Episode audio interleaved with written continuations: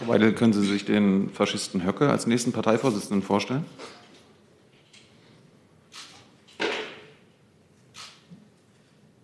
Alice, du bist gefragt worden. Frau Weidel? Hm? Ich hatte gefragt, ob Sie sich den Faschisten Höcke als Parteivorsitzenden vorstellen können. Ich antworte auf die Frage nicht. Halt Warum nicht? Weil sie unseriös ist. Nächste Frage.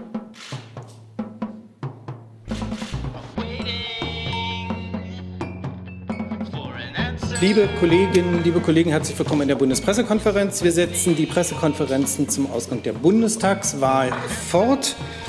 Jetzt haben Platz genommen Vertreter der AfD. Dazu begrüße ich ganz gerne, äh, ganz herzlich äh, rechts neben mir Alice Weidel, Tino Kruppalla. Sie waren beide die Spitzenkandidaten ähm, zur Bundestagswahl. Und ganz außen hat Platz genommen Jörg Meuthen, ist der Bundessprecher der AfD. Und als erstes hat der Wort Herr Krupalla. Aber bevor wir beginnen, noch die übliche Vorbemerkung. Die Bundespressekonferenz ist keine Institution der Bundesregierung, sondern ein unabhängiger Verein von Journalistinnen und Journalisten, die über die Bundespolitik berichten. Unsere Aufgabe ist es, Pressekonferenzen zu veranstalten, damit unsere Mitgliedschaft umfassend informiert werden kann. Das als Vorbemerkung, weil die Pressekonferenz auch live übertragen wird. Herr Kupala, Sie haben das Wort. Ja, vielen Dank. Auch von meiner Seite herzlich willkommen. Ich möchte kurz ein Eingangsstatement abgeben zur vergangenen Bundestagswahl. Ich möchte mich da zuallererst bei unseren Wählern bedanken, die uns doch mit einem großen Votum wieder in den Bundestag geschickt haben. Dafür möchte ich mich herzlich bedanken. Wir haben gezeigt, dass wir ein starkes Wählerpotenzial haben, auch viele Stammwähler, die wir bei dieser Bundestagswahl gehalten haben. Ich möchte mich auch natürlich bei unserer Partei bedanken für das große Vertrauen, auch äh, die Vorschusslorbeeren, die die Partei in mich, aber auch in Alice Weidel als Spitzenkandidatin gegeben haben. Ich denke, wir haben das auch äh, zurückgegeben und zurückgeben konnten. Ähm, möchte mich auch bei Alice Weidel bedanken für die doch tolle Zusammenarbeit als Spitzenkandidatenteam. Wir haben sehr vertrauensvoll zusammengearbeitet. Ich denke, wir haben einen aktiven, störungsfreien, aber auch skandalfreien Wahlkampf betrieben. Und auch das hat sich im Ergebnis, denke ich, wiedergespiegelt. Ich möchte mich auch bei meiner Familie, aber auch natürlich bei den äh, Stellvertretern, bei allen Familien unserer Spitzenkandidaten, unserer Parteimitglieder bedanken, die natürlich diesen Wahlkampf mit unterstützt haben.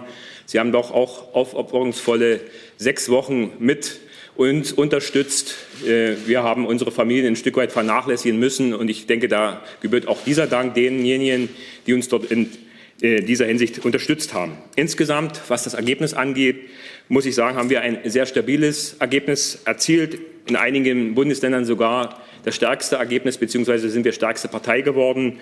Wir sind gekommen, um zu bleiben. Das ist äh, eingänglich auch schon gestern erwähnt worden. Das ist eigentlich die Botschaft, die ich auch geben möchte. 100 Prozent zufrieden mit dem Ergebnis bin ich nicht unbedingt. Das muss man auch sagen. Es gab eben doch regionale Unterschiede im Ergebnis.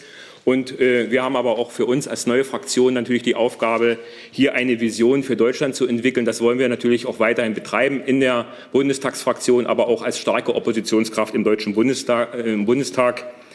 Ich bin stolz auf unseren Wahlkampf, auch unsere Kampagne, die doch wichtige Themen angesprochen hat, wichtige Interessen der Bürger vor allen Dingen angesprochen haben. Und ich bin auch stolz auf das Ergebnis und ich bin auch stolz auf unsere Partei. Vielen Dank erstmal. Herr Meuthen. Frau Weidel, Sie sollen jetzt die Spitzenkandidaten okay. sprechen können. Herr Meuthen, der Bundessprecher. Bitte? Nee, du bist zuerst dran.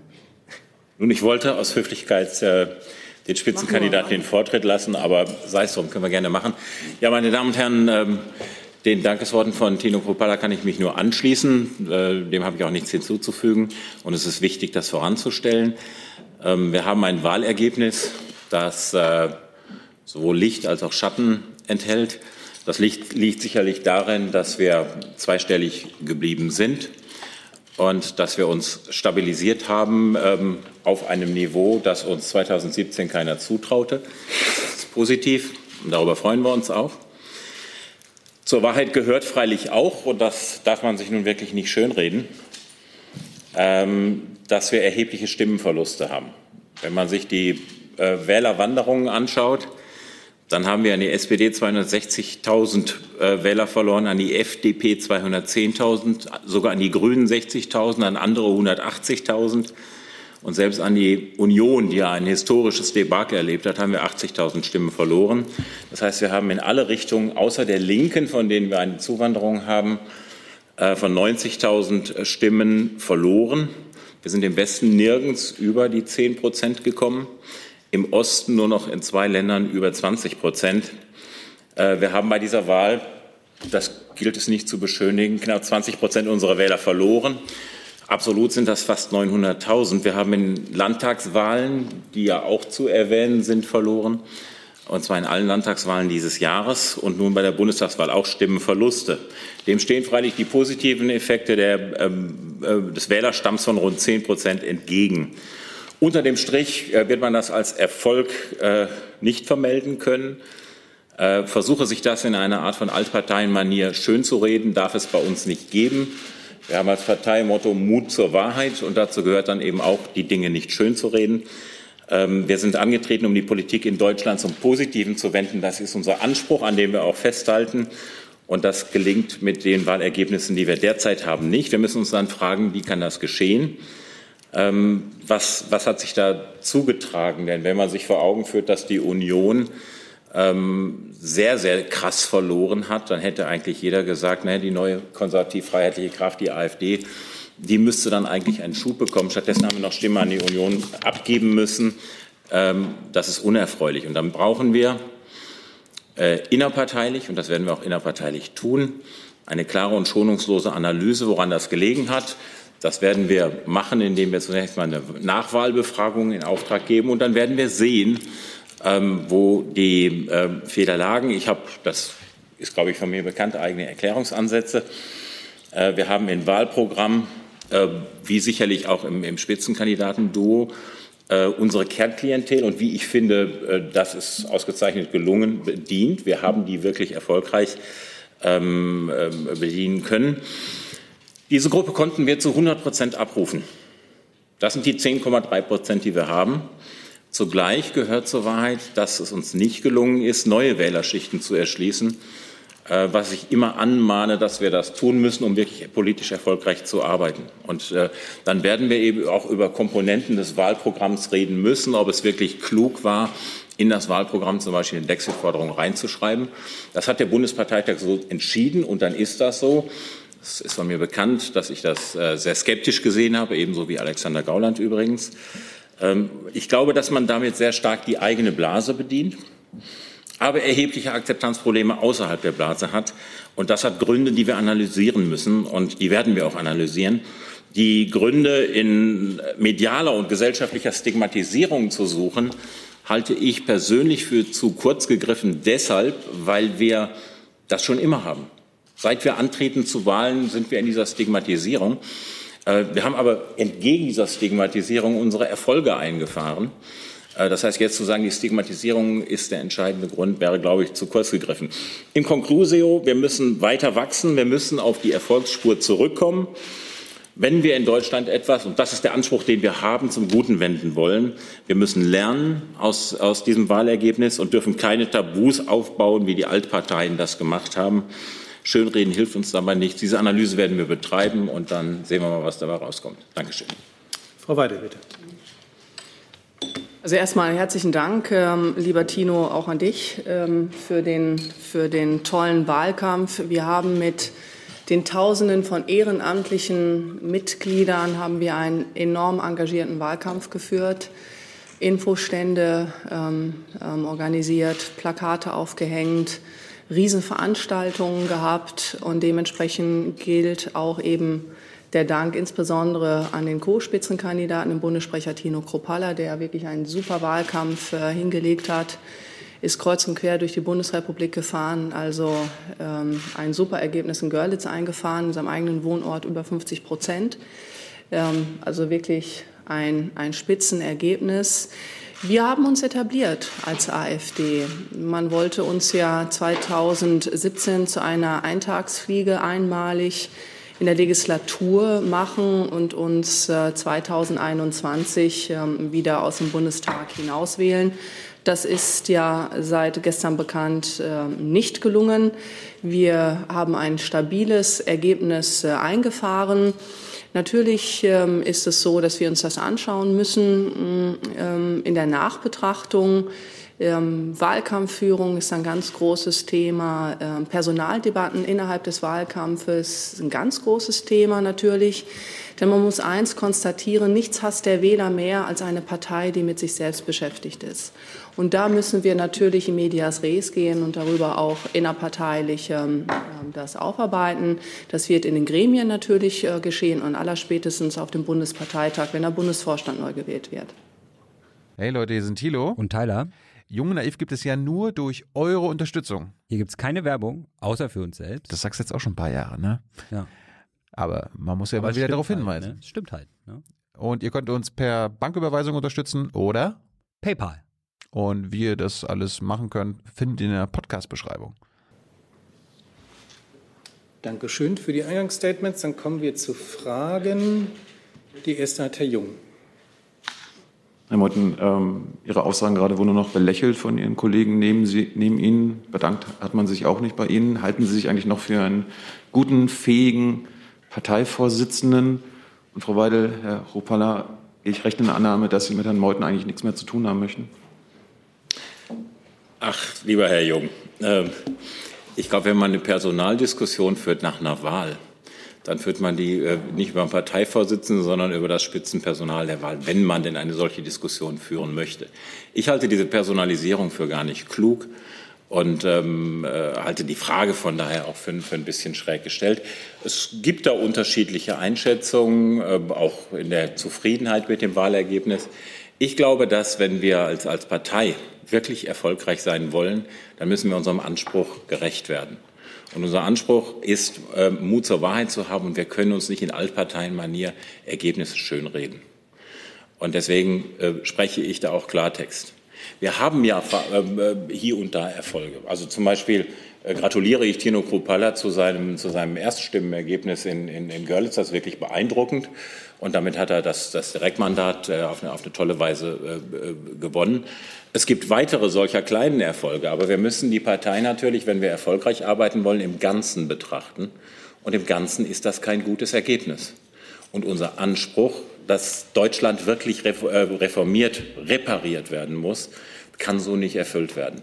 Und es ist meine Aufgabe als Bundessprecher, dann auch zu schauen, wo sind die Defizite. Ob das von jedem Einzelnen im, ähm, im, Zweifelsfall gutiert wird, ist eine zweite Geschichte. Ich weiß, dass sehr viele Leute in der Partei diese Frage stellen und wir müssen die stellen.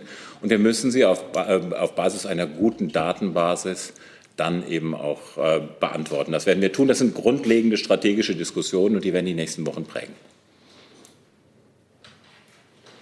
Vielleicht ganz kurz, Herr Jung, auf Ihre Frage. Nein, Sie gehen nicht recht in der Annahme. Frau Weidel, können Sie sich den Faschisten Höcke als nächsten Parteivorsitzenden vorstellen?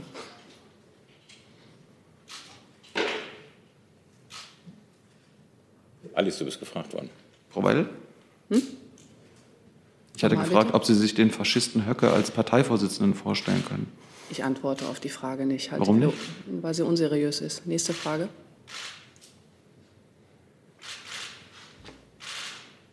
Die nächste Fragestellerin ist Frau Lindner. Äh, Frau Weidel, eine Frage an Sie. Warum haben Sie sich denn nicht bei Herrn Meuthen mit bedankt? Und äh, die nächste Frage ist, es ist ja jetzt ein bisschen unklar geblieben, ähm, wie die Partei jetzt weiter agieren möchte, um diesen Wachstumskurs einzuschlagen. Herr Meuthen, dann Frau Weidel, welche Antworten finden Sie denn auf die Frage, die AfD wieder auf den Wachstumskurs zurückzubringen? Also erstmal habe ich mich spezifisch bei Tino Kropalla bedankt, ähm, weil ich mit ihm seit vier Jahren bereits ähm, im Fraktionsvorstand zusammenarbeite. Herr Kropalla ist ja Vizevorsitzender äh, mit einer sehr verantwortungsvollen äh, Position, ist seit fast zwei Jahren Bundessprecher, hat ähm, gemeinsam mit mir den Wahlkampf gemacht und das hat unwahrscheinlich gut geklappt und darum auch der ausdrückliche Dank an Tino Kropalla, weil er ja unterstützend im Wahlkampf gewesen ist. Und ähm, das andere ist, das habe ich Ihnen dargelegt, das werden wir intern besprechen. Und ähm, ich muss Ihnen auch ganz klar sagen, dass ich das Ergebnis mir nicht ähm, und uns auch nicht schlecht reden lassen äh, lasse von niemandem. Denn äh, wir haben nun mal ein solides ähm, Ergebnis gefahren und das trotz des Dauerfeuers seit Jahren gegen die ähm, Alternative für Deutschland. Und äh, dementsprechend äh, sind wir beide sehr, sehr zufrieden damit. Ähm, Und das Ergebnis ist natürlich ausbaufähig. Und das habe ich Ihnen auch eben gesagt. Da müssen wir ähm, uns intern besprechen, wie wir damit umgehen, woran hat es gelegen. Das, ähm, das ist auch wichtig, dass man sich das erarbeitet. Aber viel wird natürlich an der zukünftigen Bundestagsfraktion liegen, an der Arbeit der Bundestagsfraktion. Und da glaube ich, dass in vier Jahren die Karten sowieso neu gemischt werden. Oder der, die Frage auch an mich ging, äh, wie wir uns das vorstellen, hieß es ja. Äh, also wir mögen da wirklich eine Differenz haben in der, in der Beurteilung. Wenn wir 20 Prozent unserer Wählerstimmen verlieren oder fast 20 Prozent, dann halte ich Zufriedenheit äh, für unangebracht, weil das nicht zufriedenstellen darf. Wir haben einen Anspruch, wir wollen etwas erreichen in diesem Land. Und wenn wir solche Verluste haben, und es ist ja nicht nur die Bundestagswahl, es sind auch die Landtagswahlen, wir sind in Baden-Württemberg abgestürzt von 15,1 Prozent. Damals war ich der Spitzenkandidat auf unter 10 Prozent. Äh, exemplarisch, das darf man nicht übersehen. Da muss man sich schon fragen, was muss man anders machen? Und äh, da Sie Frau Lindner die Frage stellen, ähm, ist von mir bekannt. Ich halte es für, für notwendig, dass wir ähm, auch klare Signale senden in die bürgerliche Mitte der Gesellschaft hinein. Ich habe, ich weiß nicht, wie oft im Wahlkampf, ich war ja nun auch äh, quer durchs ganze Land unterwegs, ähm, gehört äh, von Bürgern in Gesprächen mit Bürgern, die hoch unzufrieden mit der Union sind, äh, wir würden euch eigentlich gerne wählen, aber äh, wir wählen keine Partei, die den Austritt aus der Europäischen Union fordert. Das zum Beispiel. Und darüber müssen wir uns inhaltlich auseinandersetzen. Es geht nicht um eine Anbiederung in, äh, in das bürgerliche Lager hinein. Wir sind sehr fest in unseren Grundsatzpositionen, aber wir müssen sie auch glaubwürdig und ohne ein Überschießen vertreten. Das ist das, was wir tun müssen. Und für diese strategische Ausrichtung der Partei werbe ich. Zusatz? Mhm. Eine Nachfrage, Herr Meuthen. Haben Sie denn noch Vertrauen zu Frau Weidel und Frau Weidel, haben Sie noch Vertrauen zu Herrn Meuthen? Sie sitzen ja zum Beispiel gemeinsam auch im Bundesvorstand. Wir arbeiten auch im Bundesvorstand gemeinsam zusammen und wir treffen sehr viele, gemeinsam, äh, sehr viele gemeinsame Entscheidungen, sehr oft einstimmig. Ähm, die ähm, äh, internen Fragen, wie die Vertrauensverhältnisse persönlicher Natur sind, die, glaube ich, wird niemand von uns dreien Ihnen hier in der Bundespressekonferenz ausbreiten. Ich jedenfalls werde das sicherlich nicht tun. Ganz kurz vielleicht noch mal darauf eingehen, Frau Lindner. Äh auf das Narrativ, was jetzt auch gesetzt wurde, der bürgerlichen Mitte. Das muss man natürlich auch ein bisschen unterschiedlich sehen. Das habe ich auch in meinem Eingangsstatement gesagt bezüglich der regionalen Unterschiede. Also wir haben gerade in den mitteldeutschen und äh, ostdeutschen Landesverbänden sehr wohl die bürgerliche Mitte angesprochen. Also wenn man Wahlergebnisse um die 30 Prozent aufweisen kann, dann hat man die bürgerliche Mitte, was immer das auch konkret sein mag. Das muss man ja auch mal definieren. Also wir springen ja immer am heißen Brei herum, was ist jetzt die bürgerliche Mitte? Alle Parteien scheren sich um diese. Wir haben gesehen, dass aktuell auch diese Wählermilieus und auch die Stammwählerschaften bei SPD, CDU nicht mehr so sind wie noch vor 10, 15, 20 Jahren.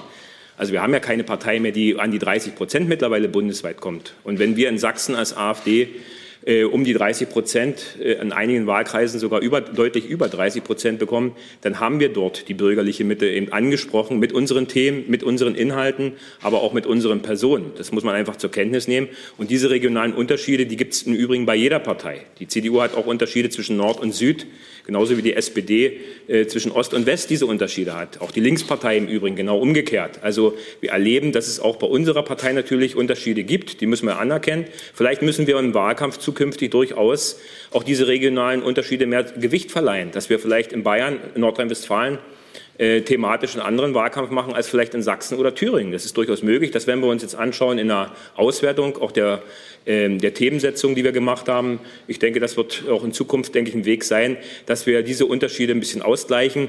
Aber insgesamt jetzt äh, davon zu sprechen, dass wir nur von der CDU profitieren könnten, dass die CDU-Wähler enttäuscht sind und dann alle dann zur AfD rennen, das hat sich ja auch gezeigt, dass hier dieser polarisierende Wahlkampf auf zwei Kanzlerkandidaten oder vielleicht sogar drei Kanzlerkandidaten doch gesetzt hat. Die Bürger dachten, wenn sie die, der SPD eine Stimme geben, wählen sie den Kanzler, den Kanzler Olaf Scholz.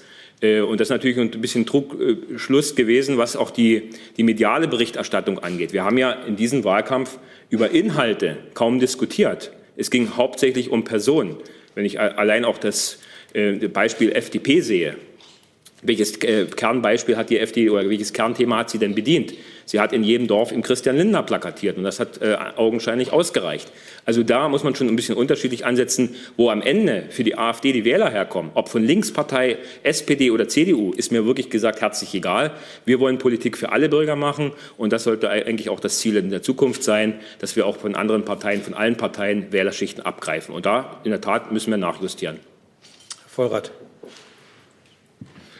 Ja, anknüpfend an diese bürgerliche Mitte, Sie wiesen ja schon darauf hin, dass es da so starke Unterschiede zwischen Ost und West gibt. Ähm, Sie, was bedeutet das nochmal für die ähm, unterschiedliche Ausrichtung? Wenn man diese vier Jahre im Bundestag rückblickend betrachtet, die Abstimmungen, die Sie mit der Fraktion, äh, ähm, äh, die Sie gemacht haben, dann sind die größten Übereinstimmungen tatsächlich mit den sogenannten bürgerlichen Parteien CDU und FDP gewesen. Ähm, dennoch gibt es ja gerade im Osten Stimmen in Ihrer Partei, die sich von dieser Zielgruppe ähm, so ein bisschen distanzieren wollen und mehr auf die, wie es dann heißt, Abgehängten oder die Klientel der Linkspartei, also so in Richtung Vertreter äh, in erster Linie des Ostens, äh, ähm, sich eher fokussieren wollen. Wie würden Sie das, wie wollen Sie das lösen? Das muss ja eine inhaltliche Klärung äh, mal geben, denn wenn Sie sehen, dass die Ergebnisse, die horrenden Ergebnisse an Prozentzahlen, sind ja in absoluten Zahlen nur die Hälfte gewesen dessen, was Sie im Westen bekommen haben. Ja, da muss man natürlich erstmal auch das wieder hinterfragen, was Sie jetzt konkret meinen mit, mit abgehängten Schichten. Allein das ist schon so ein Narrativ, was Sie jetzt gerade setzen wollen.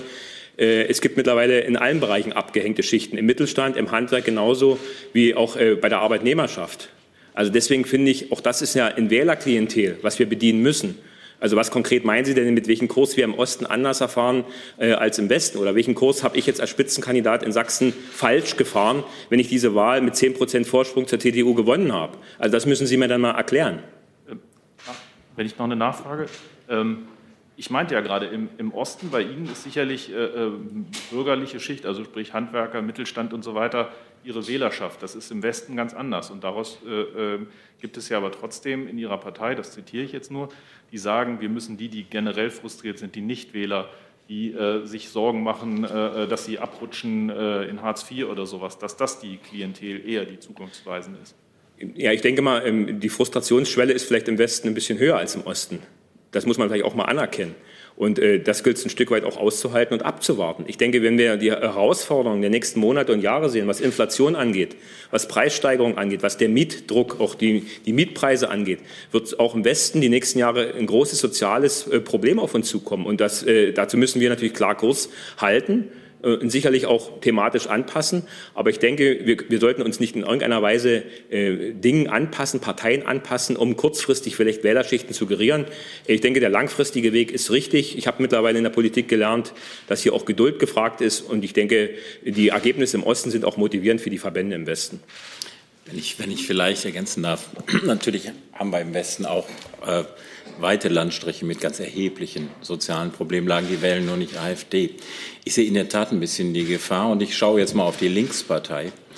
Ähm, was ist das Schicksal der Linkspartei? Die haben sich völlig auf den Osten fokussiert und sie sind jetzt unter fünf Prozent gelandet. Und deswegen dürfen wir dieser Fokussierung um Himmels Willen nicht folgen. Wir müssen eine Politik für Gesamtdeutschland machen. Wir dürfen keine Politik machen, die äh, jetzt speziell Wählerschichten in einzelnen Regionen des Landes anspricht. Wir müssen einen gesamtdeutschen Auftritt haben. Wahlen werden rein quantitativ, wenn wir von Bundestagswahlen sprechen äh, oder auch von einer, von einer Europawahl, solche Wahlen werden im Westen gewonnen, weil dort einfach die Wählerzahlen viel, viel höher sind. Und da waren wir nicht erfolgreich. Nochmal, wir haben nirgendwo äh, die 10-Prozent-Grenze im Westen überschritten mit einem inhaltlichen Angebot, das äh, ganz überwiegend ein überzeugendes ist. Und wir müssen uns fragen, ähm, woran liegt das, dass das nicht gelingt? Das müssen wir abstellen, sonst können wir die Erfolge, für die wir alle Politik machen, nicht erreichen. Daran werden wir in den nächsten Monaten hart arbeiten.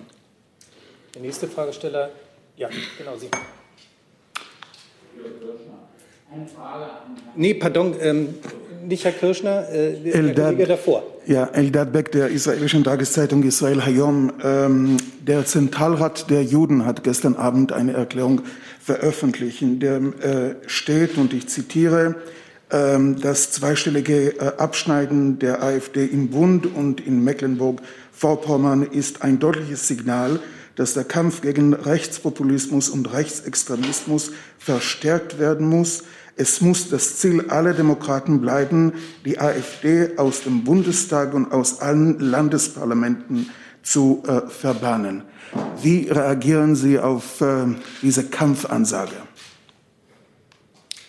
An wen richtet sich die Frage?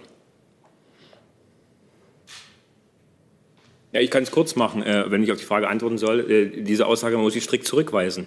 Wir sind in keinster Weise eine rechtsradikale Partei oder sonstige Vorwürfe. Schauen sich unsere äh, Initiativen im Deutschen Bundestag an, äh, in welche Bereiche die auch, was gerade was die Israelpolitik angeht, gegangen sind, auch was Antisemitismus angeht, was insgesamt Extremismus angeht. Also von daher ist es eigentlich klar widerlegt. Die nächste Frage, Kollege. Frau Weidel, ähm, Jörg Meuthen hat Ihnen beiden als Spitzenkandidaten Duo jetzt äh, lang und breit erklärt, warum Sie die Wahl mehr oder weniger in den Sand gesetzt haben. Ähm, das scheint nicht so richtig abgesprochen gewesen zu sein zwischen Ihnen. Zumindest fühlt sich das hier nicht so an. Ähm, inwiefern halten Sie das eigentlich für angebracht, äh, was da hier gerade passiert? Herr Kollege, für einen Bundessprecher. Lassen Sie die Maske beim Fragestellen noch auf. Okay. Ja. Das hat er mir zuliebe gemacht, dass äh, man ihn auch verstehen kann. Herr Schmidt, Sie stellen genau die richtige Frage und Sie werden auch Verständnis dafür haben, dass ich sie hier und heute nicht beantworten kann. Nee. Ich werde sie so nicht beantworten hier in der Öffentlichkeit. Ähm, dann würde ich Herrn Meuthen gerne fragen, weil ähm, wenn ich eine Nachfrage stellen darf. Ähm, weil Frau Weidel sagte, unsere Analyse, da, da schauen wir jetzt und am Ende dann machen wir das halt vielleicht auf dem Parteitag. Das ist doch quasi eine direkte Drohung, dass man sie auch nicht mehr wählen würde. Ich glaube, dass wir heute überhaupt nicht hier über den Parteitag zu reden haben, der im Dezember stattfinden wird, sondern wir machen heute eine Analyse der Bundestagswahl. Da haben wir äh, zu Teilen unterschiedliche Einschätzungen über das Wahlergebnis, das aber empirisch für alle gleich ist. Und äh, dann werden wir das in den Gremien diskutieren. Und im Übrigen bin ich kein sonder, sonderlich furchtsamer Mensch, aber Herr Schmidt, das wissen Sie. Richtig. Herr Jessen fragt online, bedauern Sie, dass Hans-Georg Maaßen als Unionskandidat mit Nähe zur AfD kein Direktmandat errungen hat oder sagen Sie, im Zweifel geben die Wähler ihre Stimme dann doch dem Original, also der AfD? Wer immer auch sich angesprochen fühlt. Ich kann dazu kurz antworten, Jörg, wenn du dann ergänzen Ich habe es äh, gerade nicht mitgekriegt. Ja, äh, die Wähler haben entschieden und wahrscheinlich haben die Wähler in diesem Wahlkreis auch einen Kandidaten gewählt, der dort äh, regional verwurzelt war.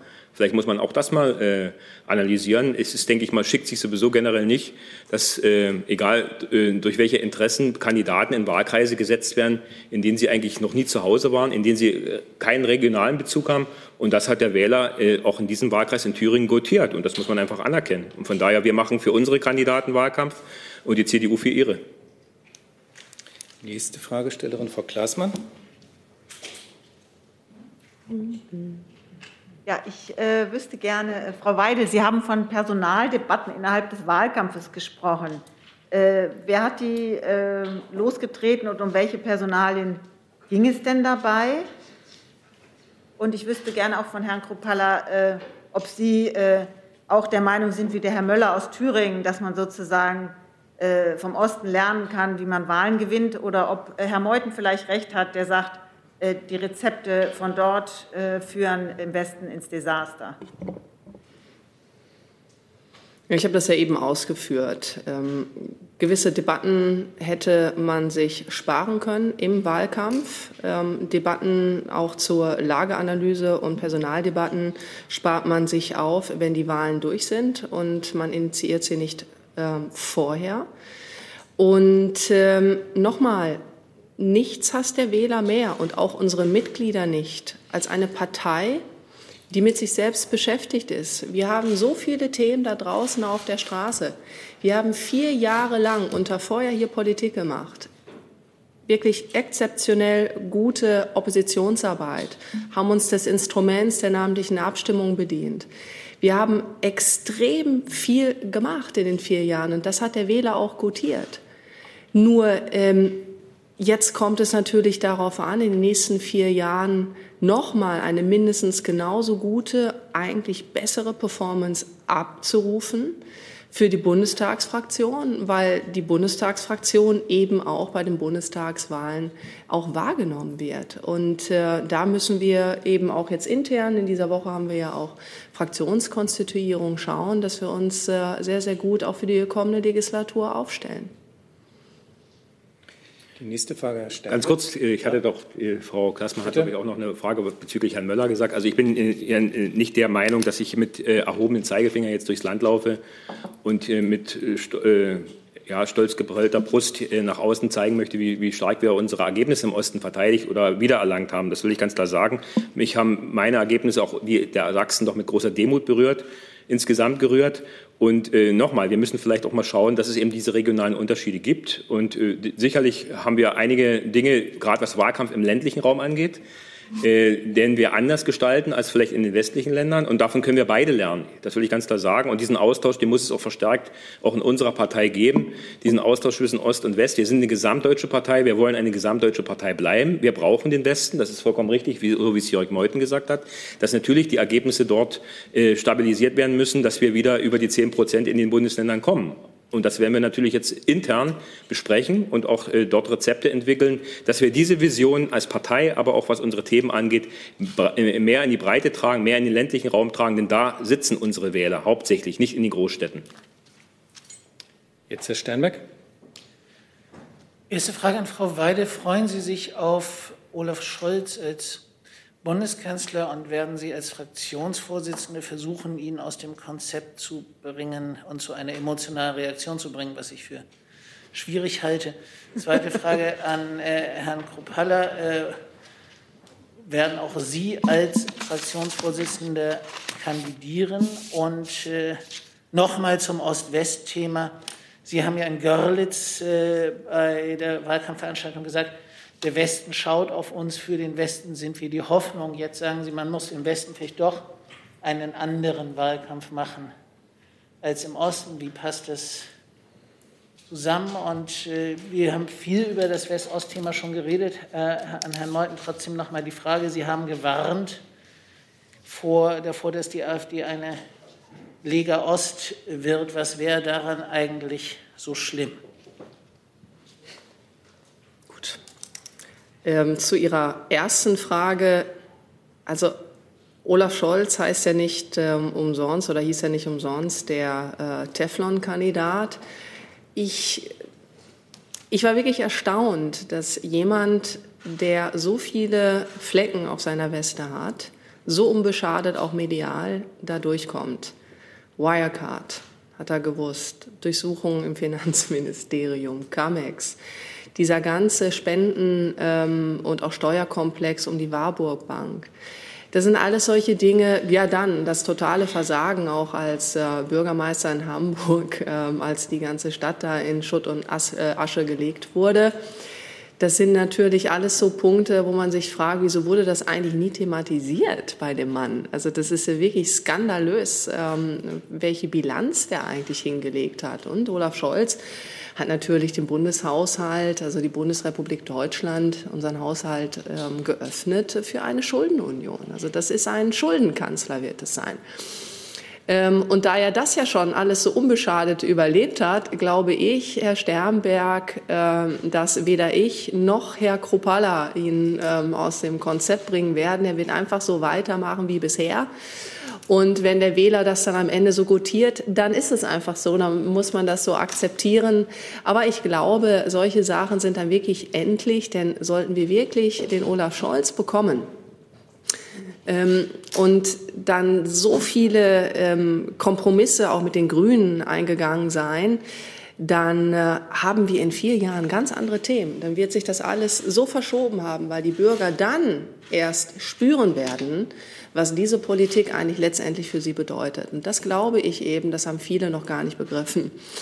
Und äh, das muss man jetzt einfach alles abwarten. Aber ich glaube, dem Mann, den kann gar nichts ähm, aus dem Konzept bringen. Und Vielleicht ist diesen Leuten, ist das auch egal, was äh, mit den Leuten, mit den Bürgern, mit den Steuerzahlern in diesem Land passiert. Wer weiß das schon. Also sowas Unemotionales hat man selten erlebt. Und vielleicht auch noch mal ähm, im Vorweggriff ähm, auf die äh, Frage an Herrn Kropalla. Ähm, wir werden natürlich zusammen antreten. Wir ähm, avisieren eine Doppelspitze in der Fraktion und ähm, werden da als äh, Duo antreten. Ähm, das Konzept hat sich sehr gut bewährt ähm, mit Alexander Gauland und mir. Wir wollen dieses Erfolgsmodell dann eben auch fortführen, aber letztendlich entscheidet das die Fraktion am Mittwoch. Herr Sternmann, ganz kurz ergänzen. Ich habe nicht gesagt, äh, dass wir einen anderen Wahlkampf im Westen machen müssten. Also da haben Sie mich wahrscheinlich missverstanden. Ich habe hab auf die regionalen Unterschiede hingewiesen, dass wir uns den regionalen Gegebenheiten ein Stück weit anpassen müssen.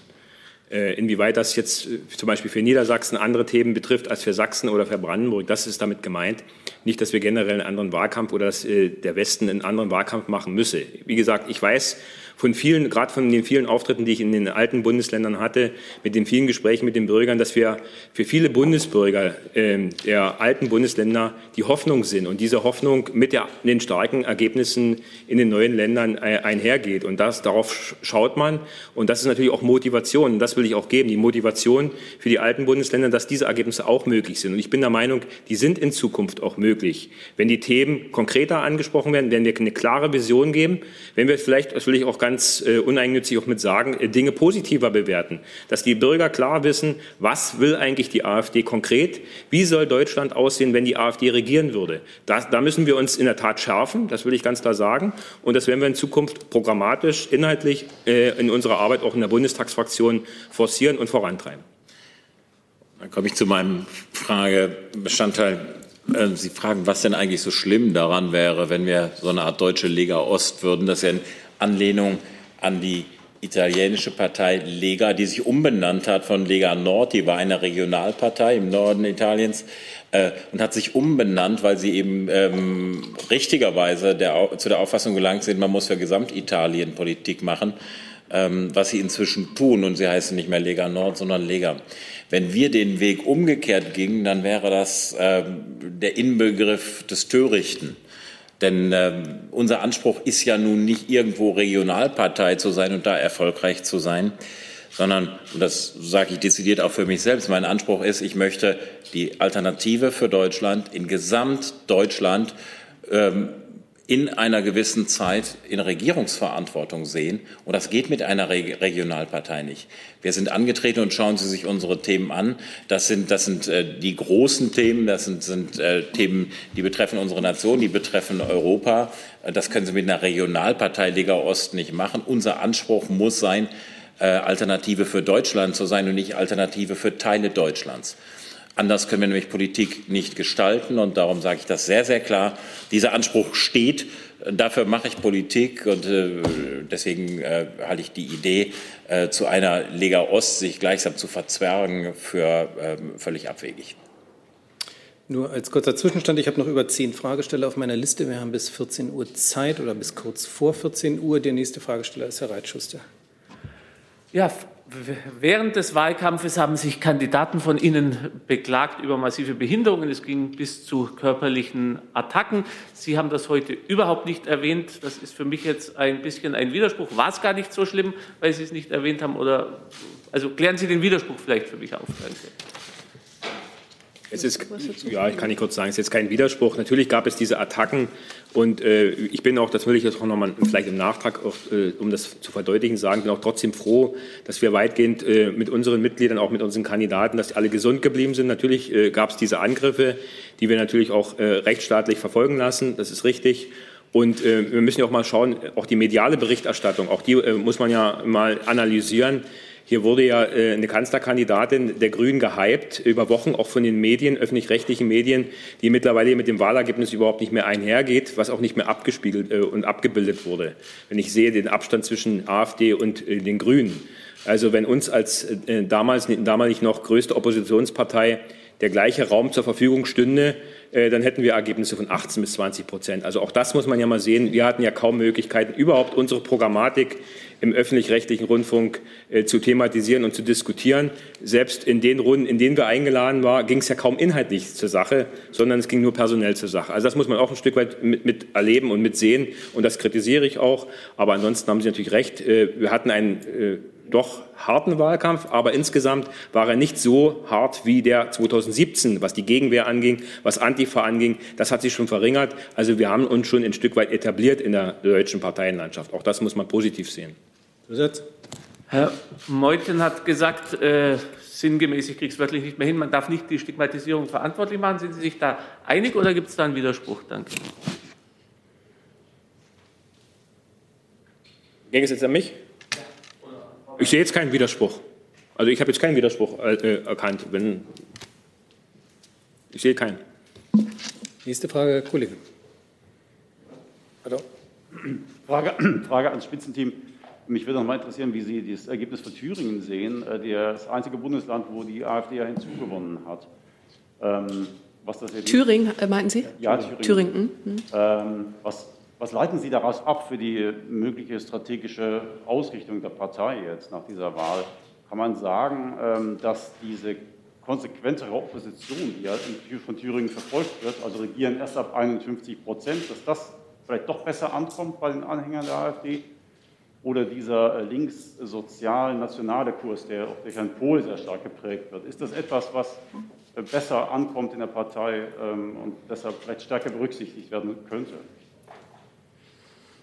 Gute Frage. Möchtest du darauf antworten? Ich kann anfangen, du kannst ja kurz Ja, ergänzen. ja. Also das sehe ich jetzt so nicht. Äh, Wir haben dort in, in den Ländern, wo wir starke Ergebnisse gehabt haben, klar die Sorgen und Nöte der Bevölkerung angesprochen. Und Wir haben selbst mit Frau Weidel in meinem Wahlkreis auch Unternehmen besucht, die von der Energiewende zum Beispiel äh, stark leiden, die darunter leiden, äh, die natürlich auch die Kostenexplosion bei den Energiepreisen, bei der EEG-Umlage zu spüren bekommen. Das sind Leute, die haben aktuell Angst um ihre Arbeitsplätze. Gerade in meiner Region in der Lauditz, wenn ich den Strukturwandel sehe, da hat die Regierung komplett versagt. Und wir haben natürlich auch in, in, Themen, was Corona, was die Impfpflicht zum Beispiel angeht und auch was die Migration angeht, haben wir nachjustiert, auch während des Wahlkampfes, äh, in, auch in meinem Wahlkreis. Ja, ich habe aktuell, ich wohne ja nun an der deutsch-polnischen Grenze, dort äh, nehme ich die neuen Flüchtlingsströme, die über Weißrussland, über Polen nach Deutschland kommen, äh, durch Afghanen, durch Iraker wahr. Das ist eine ganz neue Route, die aktuell medial überhaupt nicht in Erscheinung tritt, wo wir mittlerweile 400 illegale Grenzübertritte pro Monat haben und das stark steigend. Also das sind Themen, die wir noch aufgegriffen haben. Das sind übrigens die Probleme der Bürger, nicht die Klimakatastrophe oder die nächste große Welle äh, in Form von sieben Meter Flutwellen, wie Frau Baerbock hier uns äh, schon Angst und Panik verbreitet. Also das haben wir nachjustiert und das hat nichts damit zu tun, dass wir einen radikaleren, äh, sozialeren Kurs möchten. Also in keinster Weise. Wir äh, sprechen einfach die Themen der Bürger an und das ist eigentlich unsere Aufgabe als Alternative für Deutschland. Wie, wie, ähm, wie sehen Sie denn, dass ähm, Leute wie jetzt Siegbert Dröse oder Jens Meyer aus, der, aus dem Bundestag äh, raus sind? Ähm, nimmt das von der Partei vielleicht so etwas wie eine Hypothek? Äh, könnte die Partei für den Wähler durch, dadurch attraktiver werden, hinsichtlich eben dieser äh, Verfassungsschutzhypothek zum Beispiel, die Sie ja für nicht gerechtfertigt halten, aber der Wähler sieht es ja möglicherweise anders. Ja, der Wähler hat es aber auch anders gesehen, denn äh, äh, zum Beispiel Jens Meyer hat, hat um ein Haar das Direktmandat im errungen. Also das ist ja, er hat auch Ergebnisse um die 30 Prozent, um die 28, 27 Prozent. Also hat er ein starkes Ergebnis bekommen. Auch Siegbert Dröse hat für den Wahlkreis in Leipzig, der nun wirklich äh, mehr als rot ist, ein, beachtbares Ergebnis erreicht. Insgesamt bleiben diese Parteimitglieder äh, in Sachsen aktiv und ich bin auch froh, dass sie aktiv bleiben, weil sie haben auch in der letzten Bundestagsfraktion, das will ich hier nochmal betonen, eine hervorragende Arbeit geleistet in ihren Ausschüssen und äh, die haben beide mit dazu beigetragen, dass wir in Sachsen so ein starkes Ergebnis erzielt haben. Frau Sawicki. Sie sind Frau Sawicki, ja. Hallo, Rebecca Sawicki von Watson. Äh, Herr Meuthen, Sie hatten es vorhin schon angesprochen, Sie haben sehr viele Wähler an die SPD verloren. Wie genau erklären Sie sich das denn?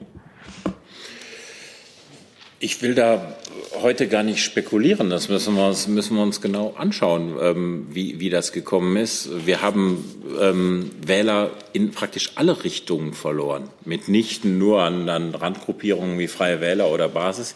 Wir haben Wähler an SPD verloren, an, an, an Union, an Grüne. Äh, an die FDP sehr stark.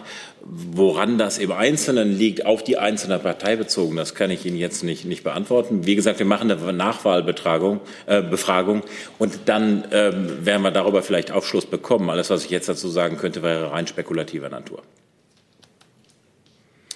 Die nächste Frage, Herr Kirschner. Frage an Herrn Kupala. Äh, Sie haben davon gesprochen, dass Sie Westwähler, potenzielle AfD-Wähler im Westen motivieren wollen, wäre eine Form der Motivation, indem Sie das von Herrn Professor Meuthen angesprochene Dexit-Thema beerdigen und sich dafür einsetzen, dass dieser Beschluss annulliert oder rückgängig gemacht wird.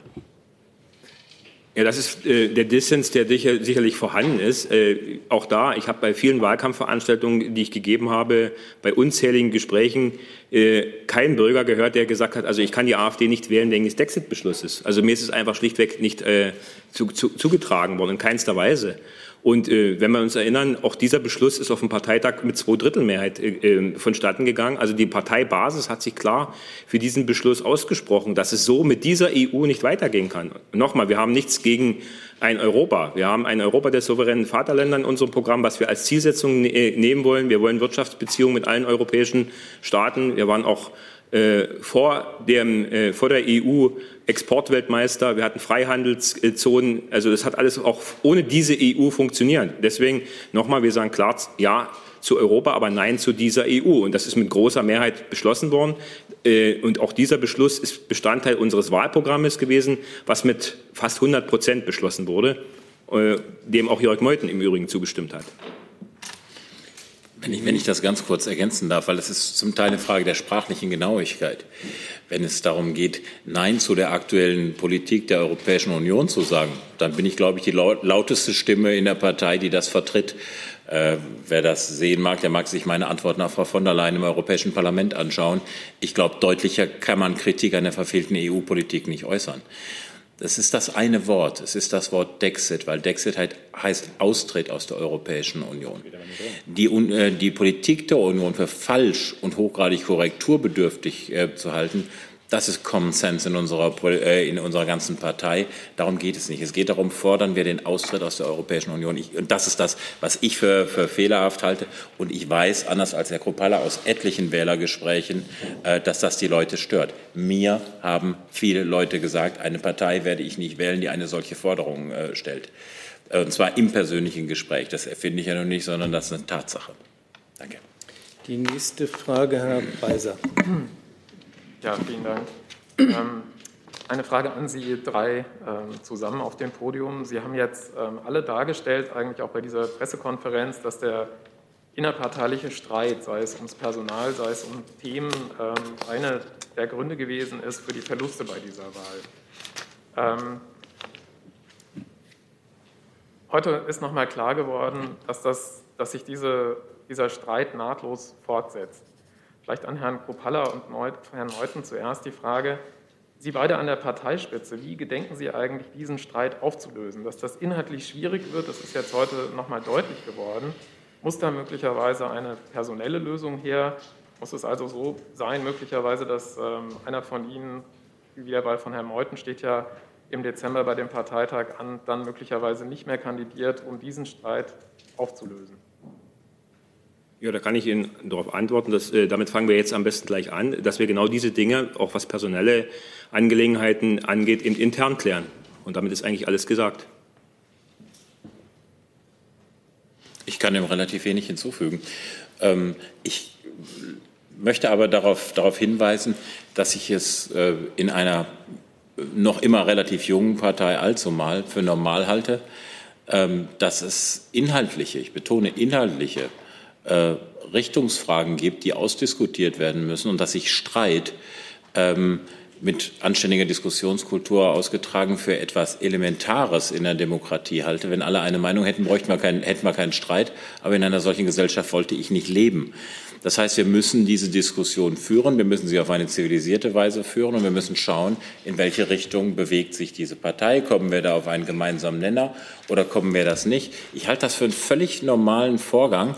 Ähm, der übrigens, da bin ich äh, nicht bei Alice Weidel in der Einschätzung, der für meine Begriffe im Wahlkampf geruht hat. Also ich habe, habe im Wahlkampf äh, tatsächlich diese Diskussion nicht erlebt. Ähm, ich habe mich auch an keinen beteiligt und ich habe das auch von anderer Seite äh, nicht vernommen. Ähm, wir müssen diese Diskussionen aber führen, weil es muss völlig klar sein, in welche Richtung geht diese Partei. Und darüber müssen wir zur Not streiten. Solange es auf eine konstruktive und zivilisierte Weise geschieht, halte ich das für äh, etwas, was uns weiterbringt, für etwas Notwendiges, denn wir müssen wissen, wo wollen wir hin. Und äh, meine Vorstellungen dazu sind sehr, sehr klar. Das ist ein politisches Angebot, das, äh, das ich mache, das bis jetzt von der Partei noch immer gutiert wurde, sonst wäre ich nicht so lange Bundessprecher. Äh, und man muss schauen, wie das in der Zukunft aussieht. Also das alles sind für mich im Kern stinknormale Vorgänge, die ich auch sehr entspannt sehe. Die nächste Frage, Herr Kollege. Wahlkampf haben alle Parteien eigentlich mit allen anderen Parteien über Koalitionen geredet, nur hat niemand mit der AfD über irgend diese Dinge gesprochen. Die Partei, Ihre Partei, war völlig isoliert im Wahlkampf. Wie gedenken Sie eigentlich, das zu ändern und äh, da Anschluss zu finden? Und die zweite Frage an ähm, Frau Weidel. Wie lässt sich verhindern, dass dieser Riss, der zwischen Ihnen ja ganz offensichtlich auch äh, heute sich hier nochmal darstellt, der Riss, der zwischen ihnen äh, klafft, dass der auch in der Desiderius Erasmus Stiftung, die ja jetzt mit Geld aufgefüllt wird, dann äh, voraussichtlich in den nächsten Monaten, dass der sich auch dort abbildet. Zur ersten Frage, vielleicht müssten Sie diese Frage erstmal den anderen Parteien, den Altparteien stellen, äh, was die größten Gründe sind, warum sie mit uns nicht zusammenarbeiten wollen. Äh, die Quittung hatte die CDU ja bekommen. Und wenn Sie sich die Ergebnisse gerade in Sachsen anschauen, wo die CDU mittlerweile nur noch drittstärkste Kraft ist, äh, marginalisiert auf 18 Prozent, ist es genau diese, diese Quittung, die sie bekommen haben. Denn dort haben die Wähler einen klaren Wählerauftrag auch gegeben und auch einen Wählerwillen äh, klar äh, ausgedrückt, dass die AfD eben sehr wohl Verantwortung übernehmen soll und muss. Und äh, ich bin gespannt, wie die CDU sich jetzt in Zukunft aufstellt, das ihren Wählern weiterhin erklären zu wollen. Aber dass niemand mit Ihnen redet, ist doch zuallererst Ihr Problem. Wissen Sie, es gibt sehr viele Kollegen, auch der anderen Parteien, die mit mir reden, mit denen, die, mit, mit denen ich mich treffe, mit denen ich mich auch unterhalte. Also von daher zu, so, zu sprechen, auch wie Herr Laschet, ich muss es ja manchmal ein bisschen immer belächeln, wenn er äh, solche Themen oder solche, solche Forderungen ausgibt, kein Kaffee mit der AfD und wir diskutieren nicht und reden nicht, äh, dann müssen wir in Sachsen ein bisschen schmunzeln. Also alleine daran sieht man, wie weltfremd mittlerweile dieser äh, Parteivorsitzende der CDU ist. Also von daher warten wir es mal ab. Die Themen liegen auf der Straße, die Probleme liegen auf der Straße und wir werden uns, genau wenn wir für den Bürger wirklich Politik machen wollen, gemeinsam machen wollen für ein besseres Deutschland, wird sich auch die CDU und selbst die SPD umdenken müssen. Und von daher bin ich da relativ zuversichtlich. Da braucht man die gewisse Geduld und die habe ich. Mit wem reden Sie denn da in Sachsen? Wenn ich Ihnen das jetzt sagen würde, dann äh, wäre genau das Gespräch wahrscheinlich beendet. Okay. Die nächste Frage. Äh, da war noch eine Anschlussfrage an Frau Weidel zur Erasmus-Stiftung. Stimmt, bitte. Ja, das wird man intern in der Erasmus-Stiftung äh, klären. Also Sie haben in der Erasmus-Stiftung natürlich die verschiedenen Strömungen in der Partei abgebildet und äh, genauso wie in der Bundestagsfraktion eben auch. Und da ist es natürlich die ganz große Kunst der Führung, ähm, diese, diese Strömung auch zusammenzuführen und diese Stiftung ähm, auch geeint, ähm, da auch durch äh, sämtliche Fahrwasser zu, äh, zu kriegen. Ich selbst bin ja auch in dem Trägerverein, ich bin auch in der Stiftung, ähm, kann mir auch ähm, zugute halten oder mir selbst auch ein bisschen auf die Fahnen schreiben, dass ich äh, maßgeblich an der Gründung dieser Stiftung beteiligt war und auch an dem Aufbau. Und dementsprechend kenne ich das Innenleben der Desiderius Erasmus sehr gut. Und ähm, also ich bin da sehr, sehr zuversichtlich, dass auch die Vorsitzende Erika Steinbach das äh, sehr gut macht. Hey Leute, Thilo hier. Unsere naive Arbeit in der Bundespressekonferenz und unsere wöchentlichen Interviews, die sind nur möglich, weil ihr uns finanziell unterstützt. Und damit das so bleibt, bitten wir euch, uns entweder per Banküberweisung oder PayPal zu unterstützen. Weitere Infos findet ihr in der Podcast-Beschreibung. Danke dafür. Herr Kollege. Äh, Herr Kropalla, Sie haben ähm, auch gesagt, Sie würden gerne im Duo wieder als Fraktionsvorsitzende antreten mit Frau Weidel zusammen. Es gibt ja auch Bestrebungen, in der Fraktion, ähm, dass man das vielleicht anders macht, dass man einzeln wählt, vielleicht nur in einer Spitze oder dass zumindest die Wahlen eben nicht mehr im Doppel, sondern einzeln stattfinden. Ähm, hängen Sie sich sozusagen an Frau Weidel dran? Also sind Sie nur im Duo zu haben oder stehen Sie auch für andere Konstellationen bereit? Das wäre die erste Frage. Und an Herrn Meuthen. Sie hatten sich ja andere Spitzenkandidaten gewünscht, hatten gesagt, das war ein Wahlkampf zu sehr für die eigene Blase. Würde denn mit dem Duo an der Fraktionsspitze Weidel-Kopalla vier weitere Jahre für die eigene Blase drohen? Also zunächst einmal muss man ja auch äh, sehen, dass unsere Mitglieder auch die Spitzenkandidaten doch mit einem sehr deutlichen Votum 71 Prozent gewählt haben. Das waren die Vorschusslorbeeren, von denen ich auch eingangs sprach. Und ein Stück weit äh, ist das, denke ich, auch der Wunsch, dass äh, die beiden Personen, die den Wahlkampf äh, hauptsächlich bestritten haben, natürlich auch die Fraktion dort eventuell führen. Und das werden am Ende die Fraktionsmitglieder am Mittwoch entscheiden und genauso die, die, die Konstellation, ob einzeln gewählt wird oder als Team. Ich äh, stehe mit Frau Weidel als Team zur Verfügung. Das habe ich oder das haben wir heute beide klar gemacht. Und dann werden wir abwarten, wie die Mitglieder der Fraktion am Mittwoch entscheiden. Kurze Nachfrage an, dem, an der Stelle. Ähm, nur als Team oder auch in anderen Konstellationen war ja meine Frage. Das werden wir abwarten, wie es am Mittwoch aussieht. Ich gehe davon aus, dass wir als Team auch gewählt werden. Ja, Herr Gebhardt, Sie fragen mich zu, zu Belangen der Fraktion, der ich nicht angehöre. Insofern werde ich mir da eine gewisse Zurückhaltung auferlegen. Ähm, das muss die Fraktion entscheiden. Ich äh, bin Bundessprecher der Partei, ich bin nicht Fraktionssprecher, gehöre der Fraktion nicht an. Insofern kann ich das nicht beantworten. Grundsätzlich halte ich es in persönlicher Meinung für keine gute Praxis, äh, im Doppelpack anzutreten, sondern in unserer Partei hat es Tradition, äh, Einzelwahlverfahren durchzuführen. Ich würde mir das auch wünschen, in, äh, dass, dass, das in der Fraktion so geschieht. Kann mir auch vorstellen, dass das viele der, der, Abgeordneten so sehen. Aber noch einmal, das ist nicht mein Beritt. Das muss die Fraktion entscheiden. Und wie sie es entscheiden, so müssen wir es dann eben äh, nehmen. Und die letzte Frage, Herr Jung. Und die geht schnell. Frau Weidel, was schätzen Sie an Herrn Meuthen? Er ist ein Charakterkopf. Ich habe äh, immer sehr gerne mit ihm zusammengearbeitet. Aber zukünftig nicht mehr, habe ich, hab ich Sie richtig verstanden? Ne? Ach, es kommt auf Herrn Meuthen an. Das, Was, worauf kommt es da an? ob er nochmal antritt oder nicht. Also ich, äh, also ich, schätze, ich schätze Jörg Meuthen sehr, also äh, muss, ich, muss ich sagen. Wir sind jetzt seit 2015 gemeinsam im Bundesvorstand. Wir kennen uns, glaube ich, auch ganz gut. Und dementsprechend gibt es da gar nichts zu beanstanden. Treten Sie überhaupt noch mal an, Herr Meuthen, oder überlassen Sie das Herrn Höcke?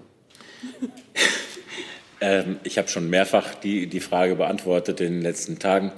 Ähm, und zwar derart, dass ich sie derzeit nicht beantworte. Das ist jetzt äh, eine Analyse der Bundestagswahl. Ob ich antrete oder nicht antrete für die Bundessprecherposition, werde ich in näherer Zukunft bekannt geben. Aber sicherlich nicht in dieser Woche. Die anderen beiden sagen ja offenbar, lassen Sie es sein. Habe ich jetzt so nicht gehört. Ähm, wenn ich antrete, dann ist das meine Entscheidung und äh, dann äh, müssen die Delegierten darüber befinden. Ich betrachte so etwas immer als ein Angebot, das man, das man macht. Der Bundesvorstand ist ein Ehrenamt und das muss ein Mensch für sich selber entscheiden, und zwar jeder Einzelne, ob er dieses Angebot macht. Und dann müssen die Delegierten darüber befinden, ob sie dieses Angebot annehmen wollen. Alles ein normaler demokratischer Vorgang. Dann sind wir am Ende der Pressekonferenz. Ich bedanke mich ganz, ganz herzlich für die Aufmerksamkeit und für Ihr Kommen Dankeschön. hierher. Danke. thinking